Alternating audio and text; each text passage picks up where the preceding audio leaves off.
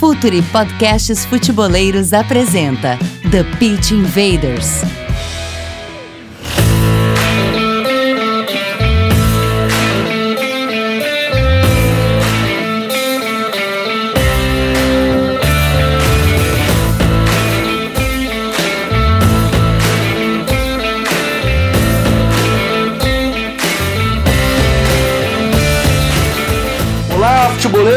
Olá, futeboleiras! The Pitch Invaders, o podcast do projeto Futre, no episódio 122, está no ar.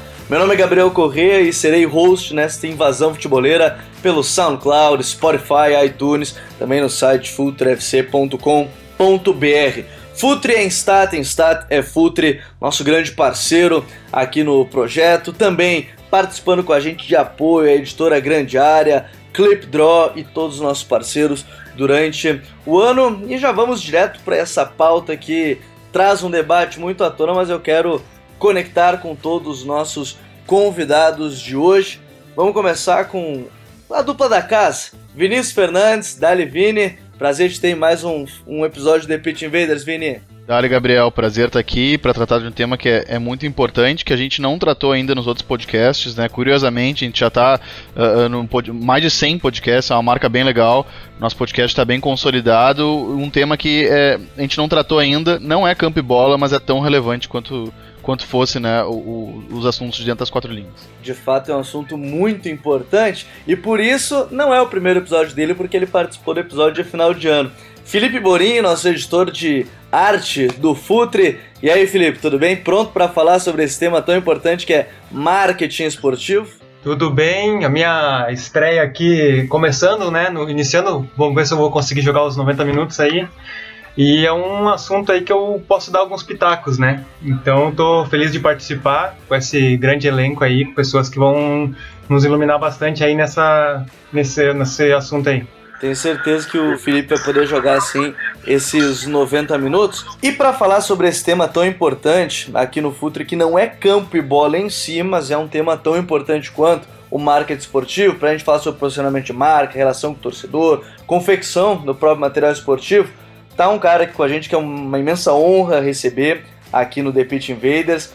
O time dele ganhou o Brand Ball Awards em 2018, ganhou na questão de marketing presidente de Fortaleza, presidente Marcelo Paz. Grande prazer lhe receber aqui no The Pitch Invaders para falar sobre marketing esportivo. Boa noite, eu que agradeço o convite, a possibilidade de conversar com vocês, de poder contribuir né, com, com a vivência, com um pouco da experiência que a gente adquiriu aí para falar sobre marketing esportivo, que é uma área que particularmente na nossa gestão nós procuramos apoiar muito, tá, todos os subsídios, o investimento, a liberdade criativa e que eu acho que é um setor fundamental para qualquer clube de futebol poder fortalecer a sua marca, poder se comunicar com o público, não só com o seu torcedor, mas também com outros tipos de admiradores. E parabenizo a iniciativa de vocês de estar tá trazendo à tona a discussão desse tema. E a gente vai falar muito sobre essa aproximação nesta nova era que a gente vive no, no mundo, não só do futebol, mas da sociedade em si.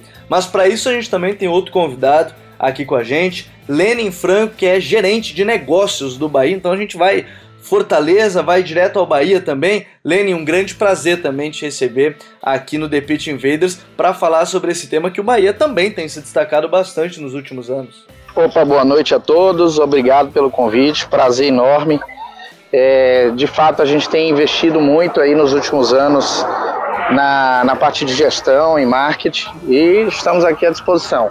E também para fazer parte desse nosso time hoje que vai entrar em campo para falar sobre o marketing esportivo, Glauco Diógenes, que é designer e creator também, para falar um pouco mais sobre essa questão, por exemplo, de rebranding da marca, dos logos. A gente teve tantas mudanças no futebol brasileiro nos últimos anos que a gente vai falar muito sobre isso também. Glauco, grande prazer também estar te recebendo aqui no The Pitch Invaders. Prazer é todo meu, boa noite a todos, é uma honra, parabéns pela iniciativa. É, já tinha conhecimento do, o conteúdo que vocês produziram e estou super honrado em poder dividir espaço com tanta gente capacitada e qualificada. Muito honrado mesmo. Obrigado novamente aí pela oportunidade. Então vamos lá, Invaders, vamos invadir o mundo do marketing esportivo.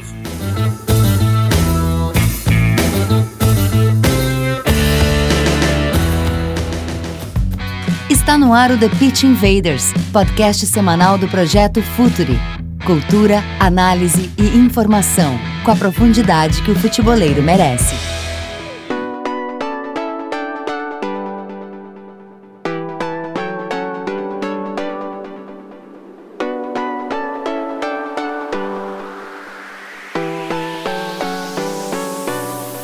A gente está vivendo uma era que a gente já trouxe no início do debate, dessa conversa com todos os nossos convidados, onde a comunicação com o torcedor, e muito se fala sobre isso, ela não é mais apenas o clube se comunica com o torcedor. O torcedor, através das redes sociais, ele tem opinião sobre tudo que vai acontecendo no clube, ele vê tudo que está acontecendo, ele comenta tudo que está acontecendo com os clubes. E por isso eu, a gente vê hoje o marketing esportivo em todas as questões, sejam nas redes, a partir das redes sociais, mas também nessa relação, na confecção de material esportivo. A gente pode é, falar, são, são tantos clubes, e nossos dois convidados, por exemplo, tanto o Lenin Franco, que é gerente de negócios do Bahia, o Marcelo Paz, presidente de Fortaleza, seus clubes produzem o próprio, é, a própria marca esportiva no sentido de material, de uniforme, material esportivo. A gente vai falar sobre esses temas também, mas eu quero primeiro iniciar esse ponto da comunicação. E eu vou começar com o presidente de Fortaleza, o Marcelo Paz. Presidente, como é que vocês veem hoje essa comunicação entre clube e o torcedor que ela está cada vez maior. O torcedor ele pode comunicar de diversos meios, não, não é mais que nem antes, que a gente tinha um meio de comunicação, geralmente era só o clube para com o torcedor. Hoje o torcedor interage de todas as formas com o clube. Como é que você acompanha toda essa mudança que a gente vive hoje em dia? Olha, eu acho que, que as redes sociais elas, elas trouxeram um grande avanço, um grande bem para a sociedade, que é a possibilidade de publicar. Qualquer pessoa hoje pode publicar.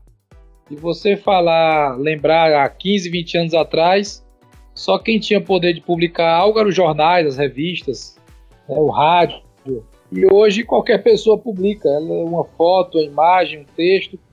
Claro que aí entra também o filtro, né? Tem muita coisa que não é tão aproveitável, mas o, o clube de futebol ele está muito ligado às famílias, às pessoas. As pessoas têm o clube de futebol como, como um ente muito próximo, né?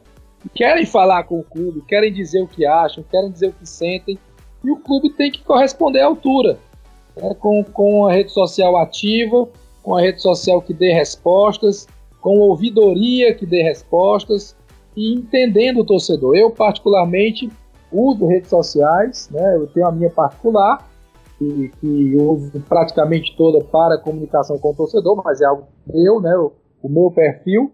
E eu sempre acompanho também as redes sociais do clube para sentir o que o torcedor está achando, para sentir a, a expectativa, para sentir o que ele entendeu de determinada campanha de marketing, de determinada postagem, de determinado direcionamento do clube.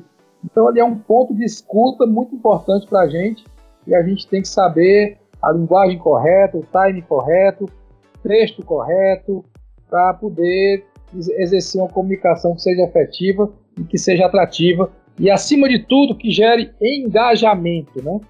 O número de likes, o número de, de seguidores, não necessariamente é o melhor indicador, e sim o engajamento é o engajamento a gente tem visto ser muito grande nas redes sociais e a gente convidou justamente o Marcelo Paz e o Lenin porque eles trabalham com dois clubes de muita massa no Nordeste e, e a gente vê muito nesse sentido. E, e, eu quero começar também com o Lenin, que é gerente de negócios do Bahia, porque o Bahia, é, tem se mostrado, por exemplo, só no ano passado, eu lembro das últimas campanhas, Dia da Consciência Negra, é, tantas coisas que aproximaram também o, o arredor do, de Salvador, eu diria, porque sempre foi uma cidade é, muito ligada a essas questões de luta contra o racismo, luta contra o preconceito, e o Bahia, ele também se mostrou muito próximo do torcedor nesse sentido. Quando é que vocês viram que era necessária essa é, entrada nesse público, puxar esse público, tentar conversar, e como o presidente Marcelo Paz falou, é ter esse engajamento do torcedor com vocês em todos os meios? A gente, eu estou no clube já há cinco anos e obviamente que as diretrizes acabam às vezes de comunicação acabam mudando de acordo com troca de gestão de presidente.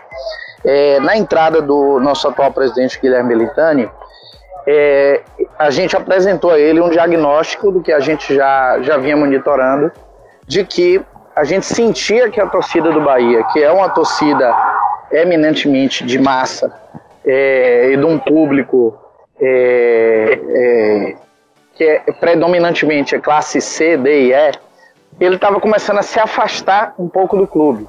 Primeiro porque ele não se à vontade na arena, segundo porque os planos ele achava caro, a camisa é cara, então a gente começou a entender que de fato a gente precisava pensar todos os nossos produtos e a comunicação para esse público, porque é ele que de fato é o, o, vamos dizer assim, no nosso aquário é a maior quantidade, né? Então o que, é que a gente fez? Estabelecemos quais eram os princípios de comunicação, falar a linguagem deles, buscar ações que conversassem mais com esse público. Criamos um núcleo, que chama o núcleo de ações afirmativas. Esse núcleo, ele é composto tanto por pessoas do clube como por torcedores engajados em movimentos sociais. E dentro desse programa criamos um calendário também de ações. Uma delas é um projeto chamado Repensando Bahia, que todo mês a gente discute um tema com torcedores que se inscrevem voluntariamente para poder debater o torcedor, a partir daí, começou a se sentir realmente parte do clube. Porque as ideias que, que nesses eventos, nesses encontros, ele transmite, elas são de fato, obviamente, nem todas são aproveitadas, mas várias delas são aproveitadas. E ele começa a enxergar que de fato que ele agora consegue participar do dia a dia do clube.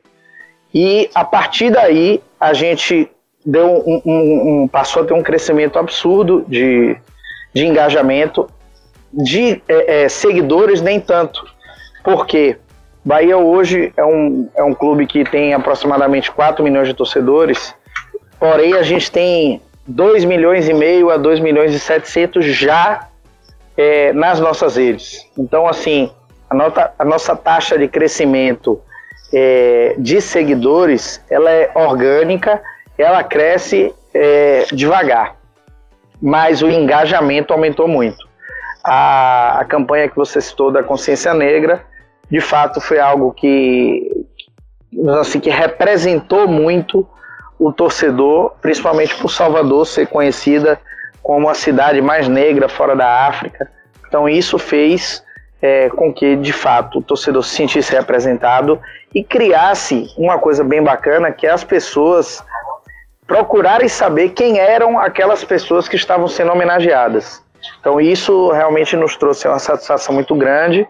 A gente tem feito várias ações durante o ano e em 2019 a, a gente continua, é, como fizemos essa semana, a, uma postagem em homenagem ao público LGBT, a perdão, ao, ao dia do, do, do trans, que a gente passou agora no Bahia a agora o sócio ou sócia, ele que ele tenha nome social, a gente vai poder fazer a carteirinha dele com o nome social. Então a pessoa trans que queira ser chamada pelo seu nome social vai passar assim a ser chamada também pelo clube. Sim, e eu acho muito legal isso, Lenin, e, e, que mostra que o Bahia é um clube que não se esquiva de, de temas que, que eu não gosto de dizer que são polêmicos, por isso, por isso não é polêmico. E, uh, mas ao, ao, passo que eu não vejo isso nos outros grandes clubes. Me parece que talvez por um receio de uma realidade conservadora do Brasil.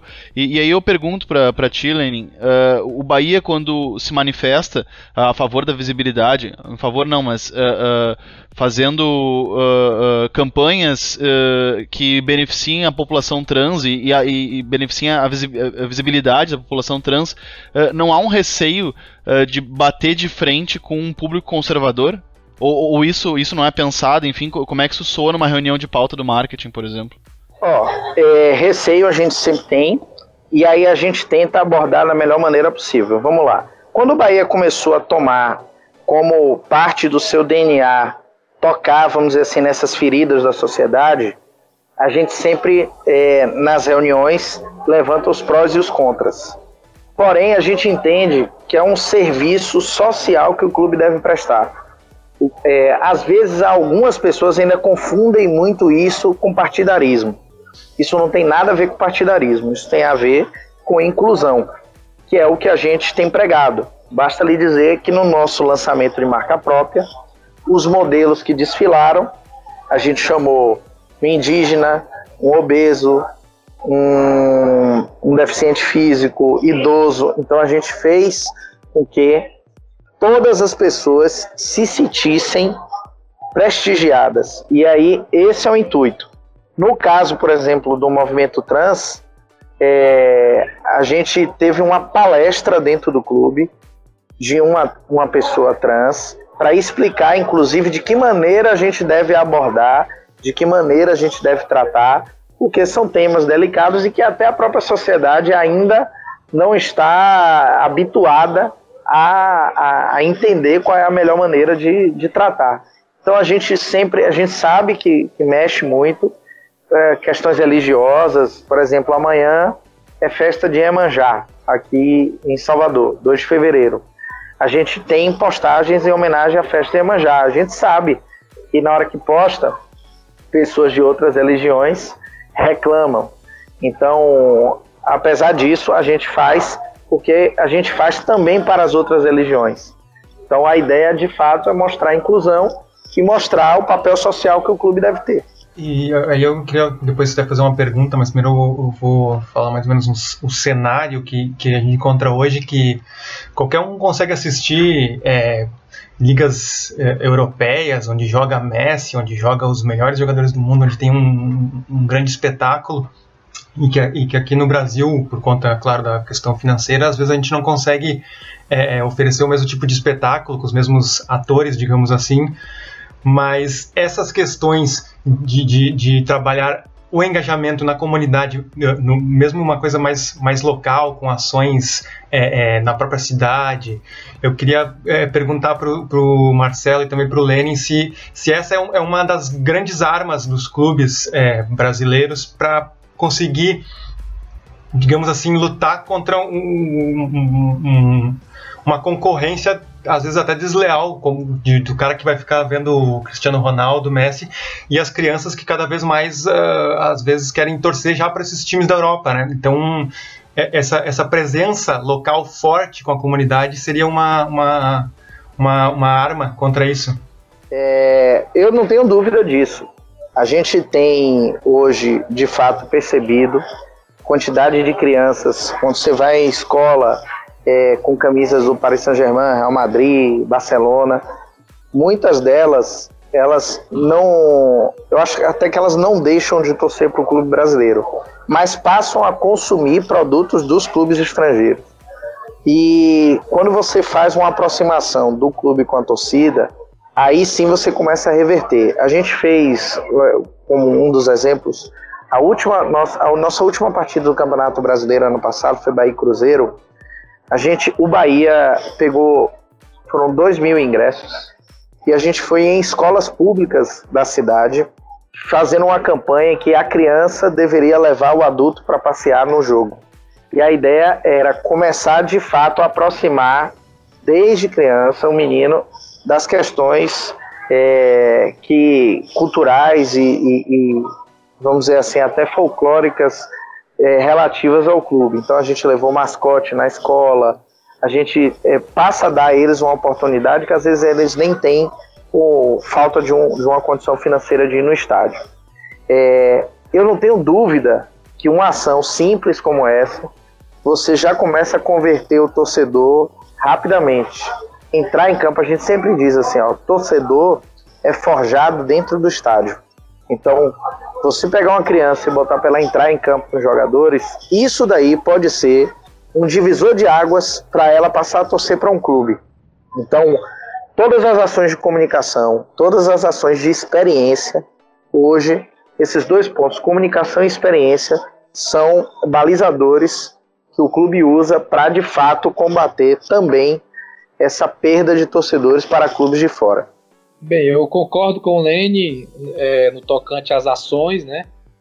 É, eu lembro que Fortaleza, não, não nessa gestão, mas na década de 80 ainda ele fez uma ação muito interessante também nas escolas públicas de, de, de uma doação de cadernos em que o caderno na capa tinha um símbolo do clube, a contracapa tinha um hino e o, o mascote.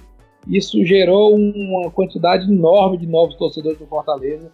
E na época até foi, foi criado o slogan Clube da Garotada. E até hoje o Fortaleza tem como um dos seus slogans o Clube da Garotada. Então a comunicação, a experiência, sem dúvida alguma, ela faz com que você fidelize o torcedor, com que você cative o torcedor. Mas de verdade eu não vejo que a gente vai perder torcedores para o Real Madrid, ou para o Barcelona, ou para o Paris Saint-Germain. Eu acho que o garoto hoje ele, ele vai ter invariavelmente acesso a esses times. Né? O, antes o time mais torcido era o Barcelona, porque o Neymar estava no Barcelona. Agora o Neymar foi para o Paris Saint-Germain, então os garotos estão torcendo para o Paris Saint-Germain. Então a paixão não é pelo time, é pelo ídolo, né? Claro que essas marcas, é, devido aos ídolos, elas entram aqui no Brasil e elas vendem muito.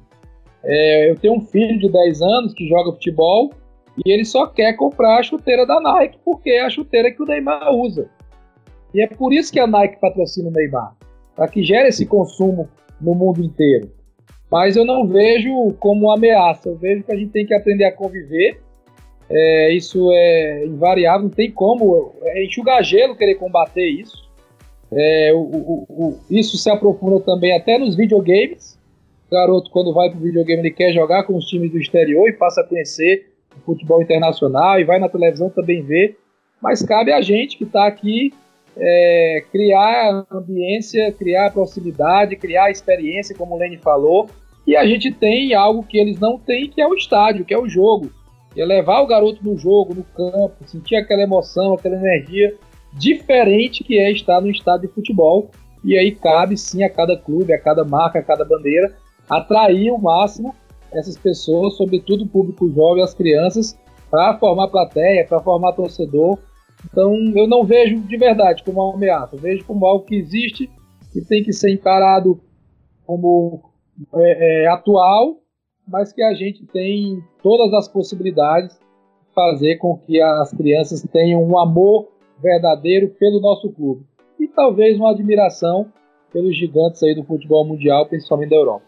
Agora, eh, entrando ainda nesse debate de aproximação que a gente tem, de aproximação com o público, de aproximação com o torcedor, eu quero colocar o Glauco Diógenes na conversa justamente porque quando a gente fala que os clubes eles reestruturam suas redes sociais para se aproximar do torcedor, manter uma relação quase que pessoal, cada torcedor vai ter uma interação diferente, muitas vezes a gente sabe que isso sim acontece qual é a, a, a linha tênue e como manter, né? É, qual é a importância, na verdade, dessa criação de uma. De um, não é um personagem que se fala, mas é, criar esse produto dentro das redes sociais, porque a gente sabe, né, Glauco, tem uma linha muito tênue entre fazer aquelas piadinhas é, e tudo mais, e, e de outra forma também ser é, atrativo, até de, de, maneira geral, como é, qual é a importância da persona virtual nas redes sociais, nessa limitação e na linha tênue entre a conta excessivamente que pode, a gente pode chamar de palhaço ou brincalhona para algo bem sagaz, na verdade, e, e bem humorado. Então é muito importante que isso tenha, esteja muito alinhado dentro do plano de comunicação consistente, robusto e que também é, traga consigo uh, o que são os valores da instituição. Então, um, pegando exatamente em cima da sua pergunta, a, o linguajar, né, o tom de voz né, da mensagem de um perfil, por exemplo, do Corinthians, aqui falando na capital, não vai ser o mesmo comparado com o do São Paulo, por exemplo, e a mesma coisa para o Rio de Janeiro, para Minas Gerais, para o próprio Bahia em relação ao, ao seu principal rival. Então, é, tudo isso tem a ver com essa questão da composição mesmo dessas agremiações que tem características muito próprias e peculiaridades. Então, você, por que você escolhe se tornar um torcedor do Bahia em detrimento de ser um torcedor do principal rival do Bahia, por exemplo, ou um torcedor tricolor paulista em, em detrimento de um torcedor corintiano? Quais são os elementos culturais os quais você se identifica com cada uma dessas agremiações e que calam fundo para você e fazem sentido para você? Então, a coisa é, é bastante mais profunda e acaba derivando no que a gente tem hoje em dia nesse fenômeno do, das mídias sociais. Então isso é fundamental mesmo, é, essa, essa simbiose, né? É, não perder o, o eixo, olhar para o futuro, mas não esquecer do seu passado, meio que um clichê. Mas os clichês existem exatamente porque alguns são importantes, não dá muito para você ficar reinventando a roda, né? Pelo menos isso eu acredito. É, queria perguntar para o Glauco se nesse sentido do, do, da persona, do tom de voz, da, da do heritage, é, a gente sabe que vem, vem todo, por exemplo, como o, o, o Lenin falou, vem todo um, um, um, o DNA do Bahia, por exemplo, que é de ser clube da massa, então ele trata direto com as pessoas, fazendo ações afirmativas e etc. E aí, numa camada mais, uh, digamos assim, é, superficial ou numa camada mais final vem o, o, o visual, né? Como que, como que a marca se posiciona visualmente dentro da comunicação também. E aí, nesse sentido, que alguns clubes é, mais recentemente começaram a, a, a trabalhar, por exemplo, o, o chamado rebranding, ou, ou redesenhar suas marcas para justamente demonstrar esse reposicionamento não, não, não só uh, uh, como, como uma posição, mas também como um, transformar isso em visual. E, e, nesse sentido, nós tivemos mais recentemente o, o, a Juventus da Itália, que fez um, uma, um, uma, um, redesenho da marca muito grande, e agora aqui no Brasil o Atlético Paranaense. E eu queria saber do Glauco é, esses dois clubes, é, se eles estão pensando mais se tem diferenças, se tem semelhanças, se estão pensando mais no, no manter um DNA, um heritage, ou, ou, ou, modernizar, ou as duas coisas um pouco de cada, o que, que, que, eles, eles pretendem com isso e como que isso vai funcionar na comunicação deles daqui para frente? Pô, excelente pergunta. É pergunta que eu adoraria responder. Obrigado pela oportunidade. Então, aí a gente tem que analisar sobre dois pontos de vista bem distintos. Um ponto de vista, que é o ponto de vista da Juventus, que acabou se tornando um case mundial, e se tornou um case mundial por um motivo justo, eu creio eu, é que faz parte de um processo de um conglomerado que absorve o Juventus enquanto uma marca que já tem um pensamento de marca já como uma marca multinacional, na qual o futebol é uma das experiências dessa marca. E essa coisa tem uma complexidade bastante interessante. Por quê?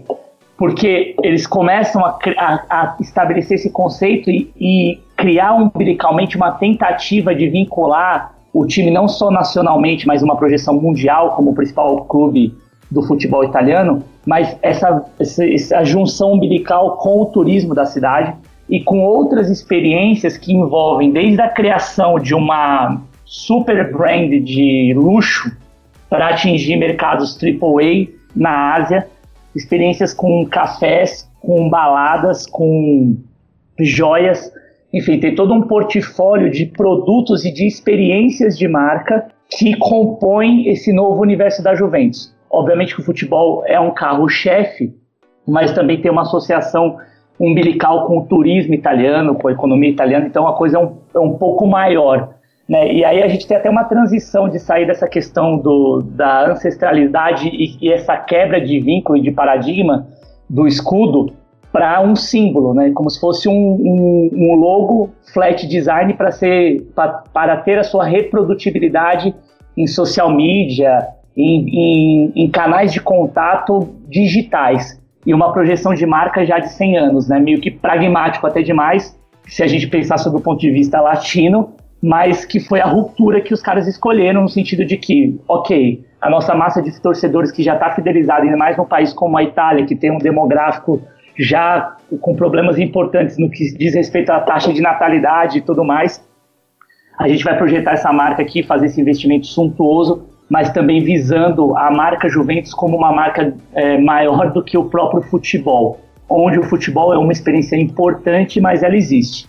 E aí a gente tem que trazer também para nossa realidade, entrando no, no aspecto do Atlético Paranaense, que foi um case, ao meu ver, assim, é, do ponto de vista de ideia e de conceito muito feliz, mas que muitas coisas aqui no Brasil, e aí também não é assim nenhum complexo de vira-lata, como muita coisa a gente faz incrivelmente, e aqui a gente tem exemplos na nossa rede que são é, exemplos que são referências nacionais, né? Então, no Nordeste, que, que seriam alvo de preconceito, mas estão à frente aqui do, de times tidos maiores, de São Paulo, por exemplo, não vejo nenhum time, mesmo Palmeiras, talvez o Corinthians um pouco que consiga rivalizar com esses movimentos que estão sendo feitos, que vem sendo feito por Fortaleza e Bahia. Mas voltando ao aspecto do Atlético, para não perder a linha, o fio da meada, é o seguinte: é essa coisa também da gente se propor a fazer alguma coisa sem um planejamento um pouco mais é, adequado ou consistente para de repente tentar surfar uma onda do que acontece na Europa, né? Olhar para cima do, do mapa mundi e continuar com aquela coisa do,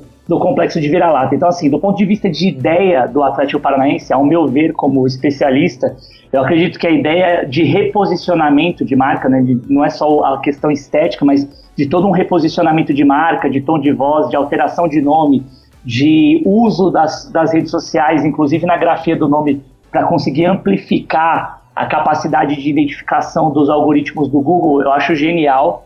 Eu acho que isso daí tem grandes gols e grandes referências que podem ser implementadas por outros clubes.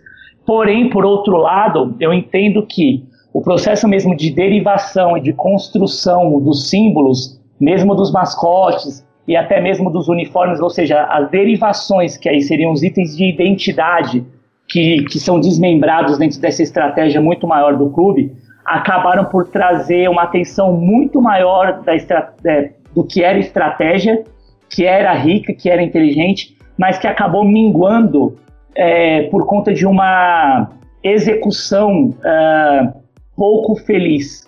Né? Os profissionais todos que foram chamados para fazer, eu conheço as empresas, são escritórios renomados que têm grande expertise no desenvolvimento de marca, mas que não tem uma peculiaridade que é muito uh, própria do futebol. Para você trabalhar esse tipo de desenvolvimento, uh, ao meu ver, tá? Você precisa, além do, da expertise técnica e da capacidade de desenvolvimento que essas empresas possuem, você tem que estar tá muito ligado com o que é o universo futebolístico. futebolístico.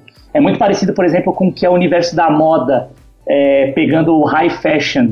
Você tem poucas agências de publicidade, por melhores que sejam, por mais premiadas que sejam, capazes de executar é, as necessidades estéticas e específicas que você tem para esse mercado.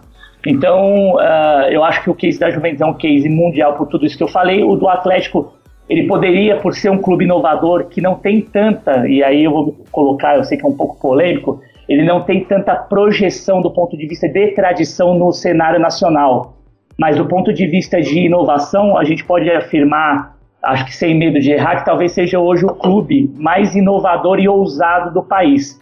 E aí ele se apropria nessa estratégia de rebranding desses, desses atributos que tem por possuir um grande CT, uma grande arena, por não ter problemas de atrasos de salário por jogadores, por ter uma gestão tida, por mais que seja controversa, como uma gestão uh, é, é, técnica e que produz resultados, agora conseguiu seu primeiro título internacional de expressão e que numa projeção de 10 anos talvez venha a se tornar um dos clubes mais é, potentes aqui nacionalmente. Mas enfim, para até dar espaço para os demais falarem, é bem diferente uma, uma, da outra, uma pena, porque eu acho que o Atlético teve uma oportunidade, até por, pelo momento de dezembro, de estar tá na mídia, de ter ficado no holofote, de ter conseguido dar mais consistência e trazer uma onda mais consistente para esse tipo de movimento que é essencial para a perenidade dos clubes. Uh, e o, o Georges falou, acho que usou o adjetivo correto, né? Coragem. O Atlético Paranaense, goste ou não, uh, não, não pode ser criticado por falta de ousadia, né? Ele, ele, mudou, redesenhou um símbolo que acompanhava o time por mais de, de, de 50 anos. E, e, aí eu já ligo quem está à frente dos clubes, o, o presidente do, do, do, Fortaleza e também o, o Lenin, uh, que está tá na frente do Bahia, da marca Bahia.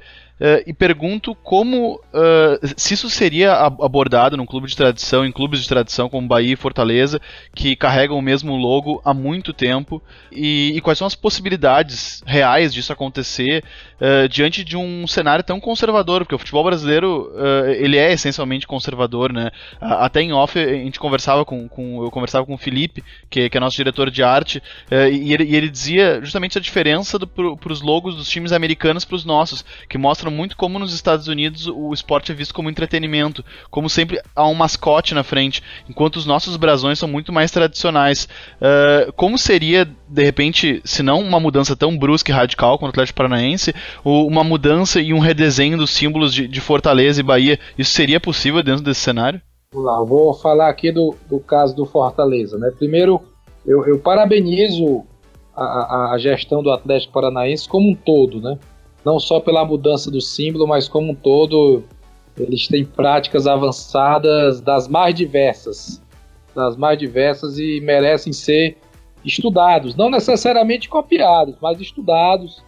Eu acho que vale a pena. Eu já tive algum contato com pessoas de lá e pretendo ainda esse ano fazer uma imersão lá, passar dois, três dias. Já recebi esse convite e parabenizo. Mudança de símbolo requer muita coragem, sem dúvida alguma, muita coragem. Mas mais do que coragem, eu acho que requer uma justificativa também. Basta mudar porque ah, eu sou corajoso e eu faço tudo diferente, então eu vou lá e vou mudar o símbolo do meu do clube. Não é, não é por aí.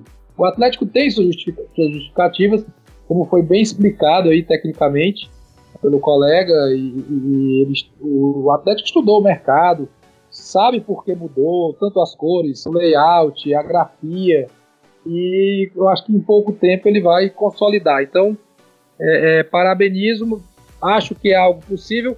O Fortaleza já teve seis símbolos, nós estamos no sexto símbolo.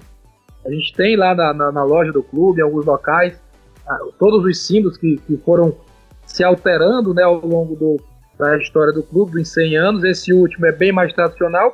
E nós fizemos uma mudança no símbolo esse ano de 2018. Ao conquistar o título nacional da Série B, nós aprovamos no Conselho Deliberativo a mudança.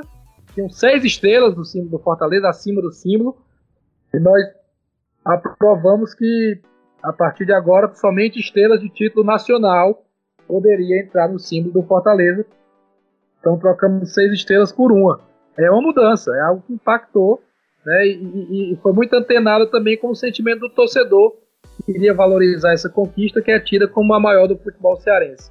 Então, fizemos há pouco tempo. Tem gente que fala que a gente tem que voltar ao primeiro símbolo do clube, que é muito bonito também. É, é um símbolo que remete até à origem francesa do Fortaleza, porque o Fortaleza, as cores do Fortaleza foram inspiradas na bandeira da França, porque o nosso fundador morou na França e quando voltou para o nosso estado, é, fundou, entre outros clubes, do Fortaleza e, e, adotou essas cores. Então é algo que eu, eu acho que é possível.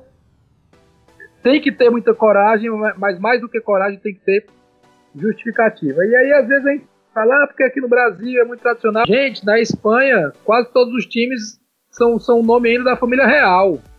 Né? Tem tanto a coroa como o nome. É Real Madrid, é Real Saragoça, Vídea Real. Se você pegar, quase todos ainda são da família real. Então, para que mais tradicional do que isso, né? Não deixam de ser instituições modernas também, é, vivas, centenárias, ativas. Então a gente tem que olhar como um todo para não ter mesmo esse complexo de vira-lata que no Brasil é atrasado e tal. Eu acho que não é bem por aí, como também foi falado anteriormente. A gente tem práticas modernas, práticas ousadas e algumas outras também mais tradicionais. É, no caso do Bahia, é, eu primeiro assino embaixo de tudo que o presidente falou. É, acho que o Atlético tem, tem grandes coisas que ele conquistou. Ele se mostra, sempre se mostrou um clube é, à frente do tempo dele. E, e de fato ele tem muitos méritos. A mudança do escudo, do, da grafia do nome para eles, de fato tinha um sentido que era a, como o próprio presidente do Conselho Petralha fala, que Atlético, quando as pessoas se referem ao Atlético, sempre lembram do Atlético Mineiro. Que por isso ele queria criar uma diferença para que o Atlético Paranaense passasse a ser tivesse uma marca também. No caso do Bahia, especificamente, a gente não tem esse problema. Acho que o Bahia, é, assim como o Fortaleza, em parte, Bahia carrega o nome do estado e carrega as, e carrega as cores do estado. Então a gente tem no nosso DNA e a gente puxa para o DNA do clube muito do que é o estereótipo do baiano.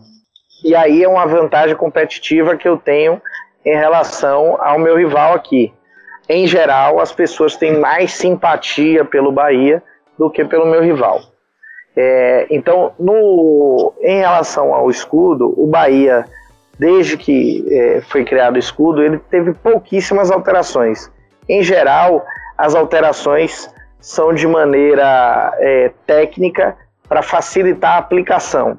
Eu acho que ainda cabe alguma mudança no escudo do Bahia, mas para uma questão apenas de aplicabilidade, não de conceito. É, então, acho que é, é, um pouquinho do que o presidente falou. Cada clube tem uma realidade, cada clube tem um jeito de ser, não existe receita de bolo para trabalhar no futebol.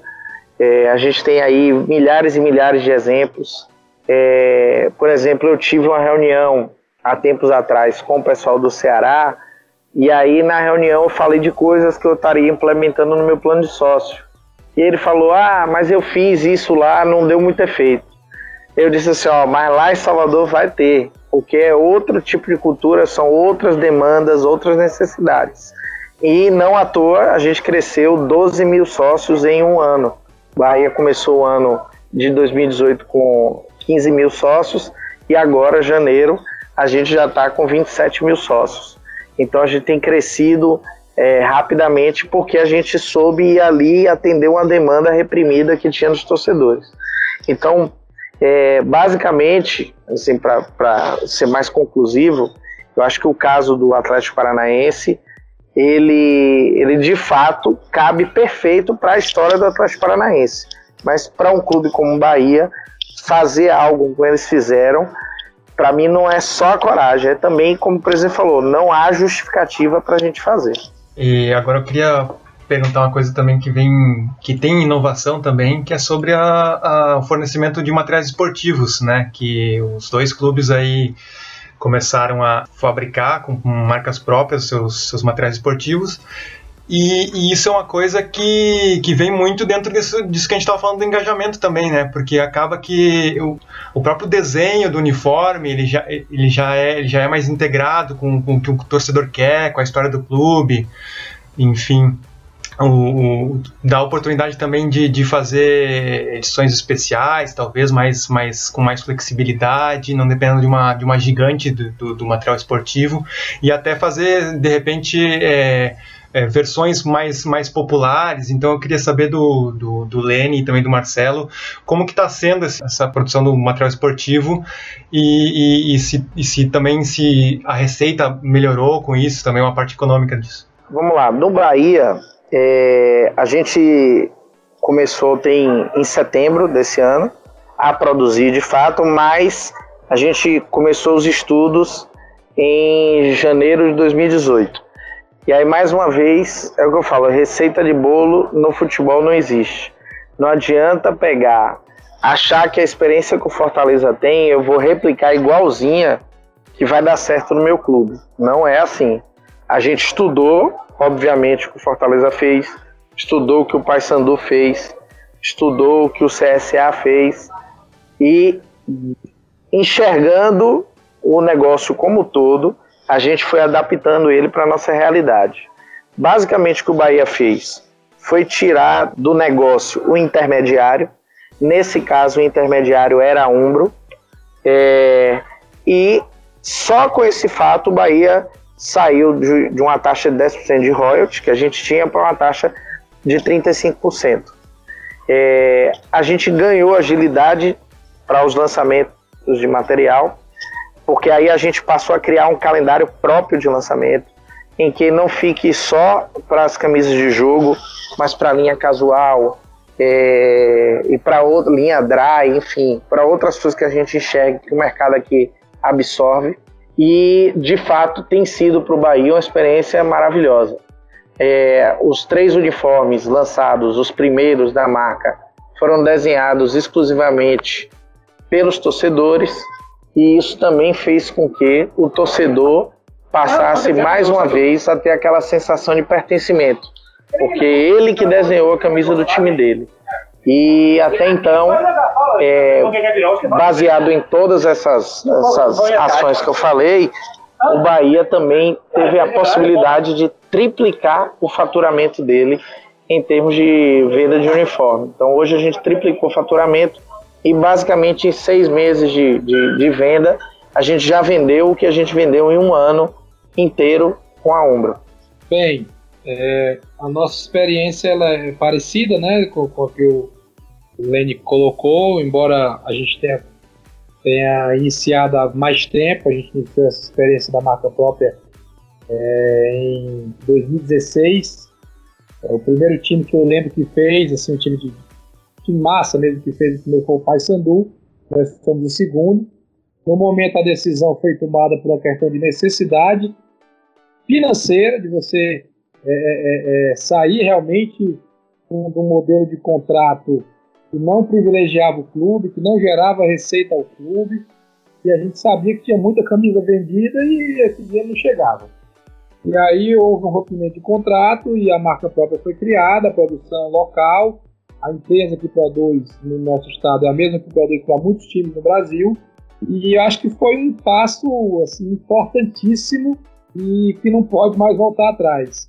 E a gente passou a ter tudo isso que o Lene falou, de, de liberdade, criação de uniforme, de poder lançar mais uniformes ao longo do ano, camisas especiais. Por exemplo, ano passado a gente lançou uma camisa na época da Copa do Mundo, é, em tempo recorde, né? A camisa amarela com, com a logomarca do Fortaleza, com o símbolo do Fortaleza, e vendeu muito bem.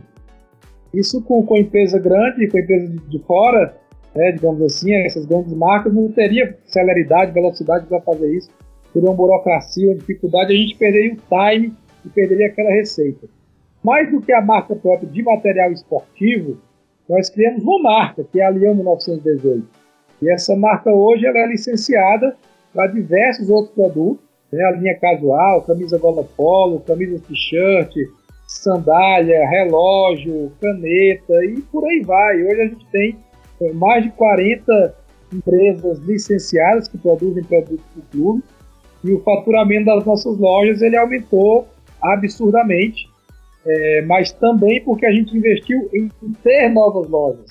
Até dezembro de 2017 a gente só tinha uma loja própria e essa loja faturava em torno de 30, 40 mil reais por mês.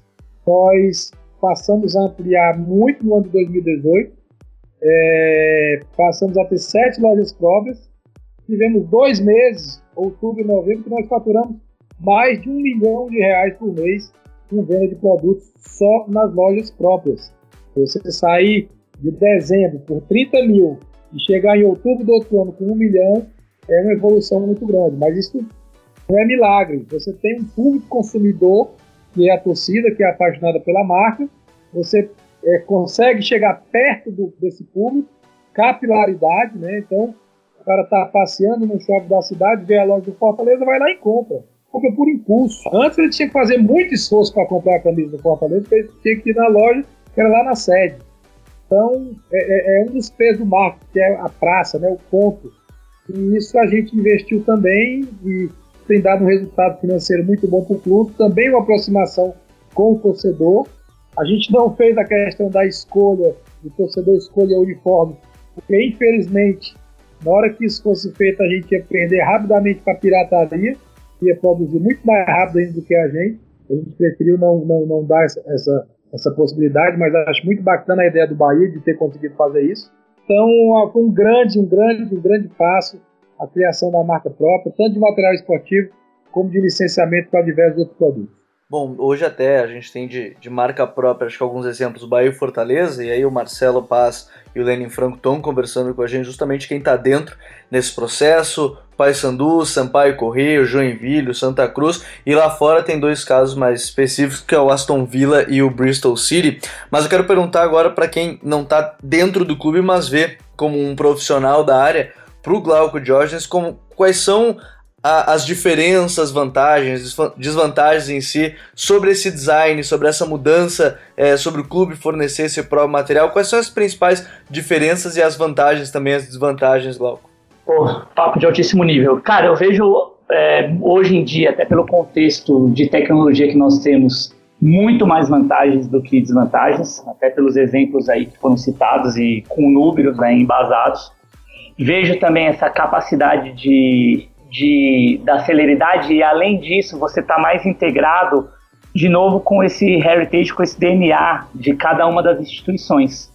Consequentemente, você vai ter mais é, produtos mais exclusivos, ao contrário das práticas das, dos grandes conglomerados, que até pela vazão uh, e o tamanho da estrutura que eles precisam, precisam ter e, e fornecedores, eles usam, eles usam muito o que a gente chama de templates. E isso também é uma grita nas redes sociais por conta da falta de identidade da, e da semelhança que você acaba tendo, por vezes, até entre equipes rivais. Hoje em dia, no, a gente chegou no Brasil ter uma marca quase que soberana no sentido de fornecer materiais esportivos para vários clubes, né, dos anos 80, 90 e tal, até que esse mercado foi se autorregulando e na mesma praça, entre rivais, você já não tinha isso, até por uma questão de posicionamento de mercado e de marca que, que acabou acontecendo, né? Essa disputa também se estendeu para as fornecedoras. Mas eu vejo com ótimos olhos e é surpreendente também a qualidade do design dos produtos que têm sido desenvolvidos, né?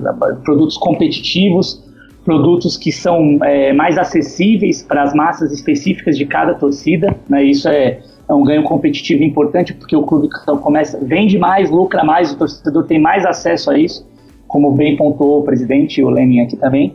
Então eu vejo com muito bons olhos. O único senão ainda pode ser uma possível instabilidade econômica, haja vista uh, que a gente tem um cenário um pouco diferente do que é o cenário europeu, mesmo para marcas médias e, vamos dizer assim, marcas pequenas. E aí você, de uma hora para outra, acabar é, ficando, uh, entre aspas, refém. Por mais que se tenha planejamento, a gente ainda está no Brasil e as coisas aqui acontecem. Mas, do modo geral, eu vejo de maneira bastante positiva tanto do ponto de vista de design, de entrega de produto, e, e, e são cases que eu muito em breve vou abordar com bastante cuidado e carinho no meu canal e também na, nas minhas colunas lá no IG, porque são notícias, são pauta invariavelmente aqui uh, em São Paulo e em outros centros que questionam exatamente as entregas que hoje os grandes grupos fazem para os clubes, né? Uh, eu acompanho alguns fóruns, faço parte de vários fóruns de torcedores e sempre que vai se lançar um, um, novo material há uma grande expectativa, as pessoas ficam ansiosas e tal, e, e, junto com essa expectativa também há o componente de frustração, porque nem sempre aquele, aquela imagem que o torcedor, a massa de torcedor está esperando uh, comprar, poder ver, está sendo reproduzida da maneira que se espera. Né? E essa coisa mais bespoke que esses clubes como Bahia, Fortaleza têm feito e os outros clubes que adotaram marcas próprias vem desse preceito mais de alfaiataria, né? Da coisa do médico de família que pega pela mão e, e conduz, ou seja, que tem um cuidado maior, um, um carinho maior e automaticamente o torcedor vai se ver refletido naquele produto. Então, eu acho estrategicamente um golaço, é uma inteligência de, de design, né, de projeto de design aliado ao marketing mas as práticas de design thinking que são tão difundidas em, na Europa, nos Estados Unidos, enfim, nos países mais ditos mais evoluídos. É, esse é um tema que a gente poderia falar mais horas e horas e, e os convidados trouxeram é, esse debate para um altíssimo nível, mas a gente vai seguir falando sobre isso no futuro próximo, aqui no Futre, nas redes sociais, é, em todos os canais possíveis, acompanhando esse trabalho de perto. Mas agora chegou a hora das nossas dicas futeboleiras. The Pitch Invaders apresenta Dicas Futeboleiras.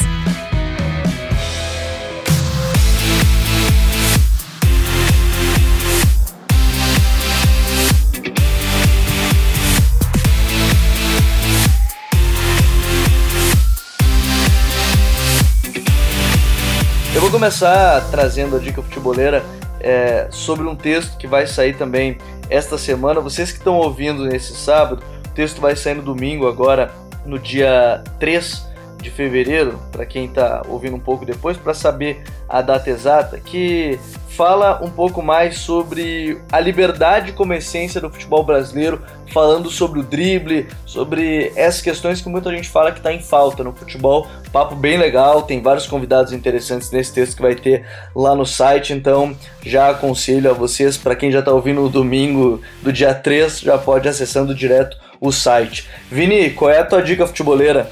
Então, cara, minha dica é um baita texto do, do Renato Rodrigues, nosso parceiro do podcast Entre Linhas. Ele é meu amigo, não é só porque ele é meu amigo, tô dando a dica, mas o, o título do texto que ele fez no blog dele é Propor o Jogo versus Qualidade Técnica. Conheça a história do inglês que revolucionou um clube na Suécia com muita posse de bola e sociologia. Cara, o Renato faz uma ponte muito legal com contexto social e com a tática e como isso se rela relaciona e como isso é muito relacionável e uh, eu acho muito legal porque o Renato é um cara que fala muito de tática e cara há, há muito há um lado muito humano na, na, coletividade do jogo e o Renato prova isso nesse brilhante texto. É, e ficou muito legal mesmo, eu pude ler o texto do Renato também, não é porque é meu amigo, mas grande texto dele. Graças, Vini. Cara, obrigado e boas férias pra ti, né, cara? Sei que tu vai, vai ver um, um Real Barcelona, né, cara? Então desejar boas férias é eu, eu, eu, nem preciso desejar boas férias, já sei que serão boas. Abraço. Valeu, é, passei a tarde antes da gravação para conseguir esse ingresso, conseguimos. Me acompanhe nas redes sociais, fazendo já vendendo o meu jabá para isso. Mas deixa eu agradecer também ao Felipe. E aí, Felipe, qual é a tua dica futeboleira pra gente? A minha dica é um, é um jabá também nosso do Future, né? É o Insider, que é um novo, um novo conteúdo, um programa de entrevista que a gente está lançando no nosso canal no YouTube. Que o JP, nosso correspondente lá na Europa, ele entrevistou a Thaisa Moreno, que é a meia do Milan e da seleção brasileira. E ela dá bem ali na entrevista um contexto do, do futebol feminino e tal, contou a história dela desde o início. Isso é legal agora, ainda mais esse ano que nós vamos ter a Copa do Mundo feminina, né, em junho na França. Então, acho que daqui para frente vai até, inclusive nos nossos próprios canais, vai crescer bastante aí o conteúdo do futebol feminino esse ano. E era isso. Eu queria dar só uma boa noite aí para todos. Obrigado pela presença dos nossos convidados que deixaram realmente o, o nosso podcast aqui numa discussão de altíssimo nível hoje.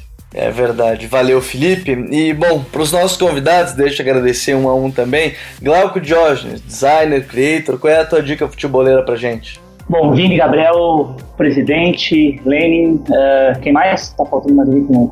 Enfim, todos vocês, primeiro, obrigado pela oportunidade, um grande prazer poder trocar esse tipo de ideia nesse nível altíssimo. A minha dica é o portal Soccer Bible, eu vou deixar o link aqui para vocês, mas seria a Bíblia do futebol. É um compêndio ali que fala sobre as últimas novidades em se tratando de tecnologia de produto, cultura e também design do esporte. Então ali você encontra desde chuteira, camisa, tem muito da parte também da, dos collabs de moda, né, que os grandes clubes é, internacionais têm feito e tem sido referência de desenvolvimento de produto. E é sempre uma fonte de inspiração interessante para os conteúdos que eu produzo ali aproveitando para fazer um jabazinho no É Quarta-feira lá no YouTube, que é o canal onde eu analiso profundamente o, o design, a importância do design dentro do marketing da comunicação do futebol brasileiro e sobretudo no mundo também. E obrigado de novo pela oportunidade. Nós que agradecemos, Glauco. Sinta-se em casa sempre para debater um pouco mais e sempre que possível sobre o marketing esportivo. Deixa eu agradecer também e uma imensa honra ouvir falar sobre esse trabalho que vem fazendo Fortaleza. Presidente Marcelo Paz, sempre um prazer, sinta-se em casa e como é que a gente pode fazer também para acompanhar? Você falava que estava sempre nas redes sociais para falar sobre as questões de Fortaleza, mas qual é a tua dica para a gente, presidente? Bem, novamente agradecer o convite, a possibilidade de contribuir um pouco e de aprender muito com esse momento de hoje. De verdade, Bacana trocar experiência com vocês, com o colega do Bahia. E parabéns pela iniciativa. A minha dica é, é, é bem tradicional, mas é um livro que me inspirou muito, é, que é A Bola Não Entra Por Acaso, livro do Ferran Soriano, que muita gente já leu, é, que fala do, da revolução na gestão do Barcelona. Muito embora o Barcelona seja, é, é, parece algo tão distante, né, mas muitas coisas que se aplicam em diversos clubes do Brasil, de composição de diretoria, de disputa de poder, e de como se alinhar, formação de equipe, relacionamento com o torcedor. Então, um livro que é, eu recomendo fortemente para quem está querendo começar uma carreira no futebol, na área de gestão, ou quem já está mais tempo também para revisar conceitos. Então, a bola não entra por acaso, é a minha dica. E agradeço a todos vocês e parabenizo pela iniciativa mais uma vez, muito obrigado ao presidente Marcelo Paz, presidente do Fortaleza. Para agradecer também Lenin Franco, gerente de negócios do Bahia. Qual é a tua dica? E mais uma vez agradecer também por apresentar e mostrar um pouco mais sobre esse trabalho que o Bahia também vem fazendo, assim como Fortaleza, na questão da sua marca, da aproximação do torcedor. Lenin, muito, mais uma vez, muito obrigado. E qual é a tua dica para gente? Ah, eu que agradeço o convite, prazer enorme. É, deixar já um abraço também para o Glauco, para o presidente. É, minha dica vai ser um filme que é Bahia Minha Vida. é um documentário que foi feito sobre o Bahia. Ele é o segundo documentário mais visto em sala de cinema, documentário esportivo, né? Visto em sala de cinema no Brasil. Só perde para o Pelé Eterno. Então é um filme belíssimo, diferente dos filmes tradicionais de, de clubes de futebol, que ele basicamente ele não fala do clube, ele fala das pessoas que são apaixonadas pelo clube. Então são histórias de vida de pessoas que é, amam inexplicavelmente é, e o porquê de se amar tanto o clube. Então minha dica é essa, é um belo filme e independente do time que você torça, vale a pena assistir. Muito obrigado mais uma vez ao Lenin, gerente de negócios do Bahia. E nunca esqueçam, The Pitch Invaders, podcast do projeto Futre, que está no seu episódio 122. Agradece a todo mundo que participou, esteve aqui com a gente. Você ouve a nossa invasão no SoundCloud, Spotify, iTunes, também no futrefc.com.br, sempre com a parceria do Instat, o apoio da Grande Área, a editora aí com mais livros futeboleiros. Se o presidente Marcelo Paz falou sobre a bola não entra por acaso, a Grande Área também com tantos livros sobre futebol. A gente agradece mais uma vez. Nós ficamos por aqui. Eu volto depois das minhas férias eu vou descansar agora um pouco, eu deixo para presidente, Vini, Felipe, Myron, todo mundo aí do Futre. Volto em breve a agradecer a vocês por mais uma invasão futeboleira e nós somos o Projeto Futre e temos um convite para vocês. Pense o jogo, um abraço e até a próxima invasão The Pitch Invader.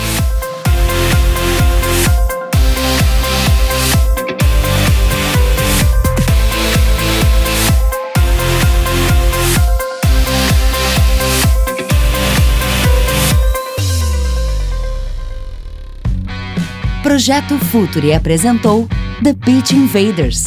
Acesse www.futuri.com.br. Pense o jogo.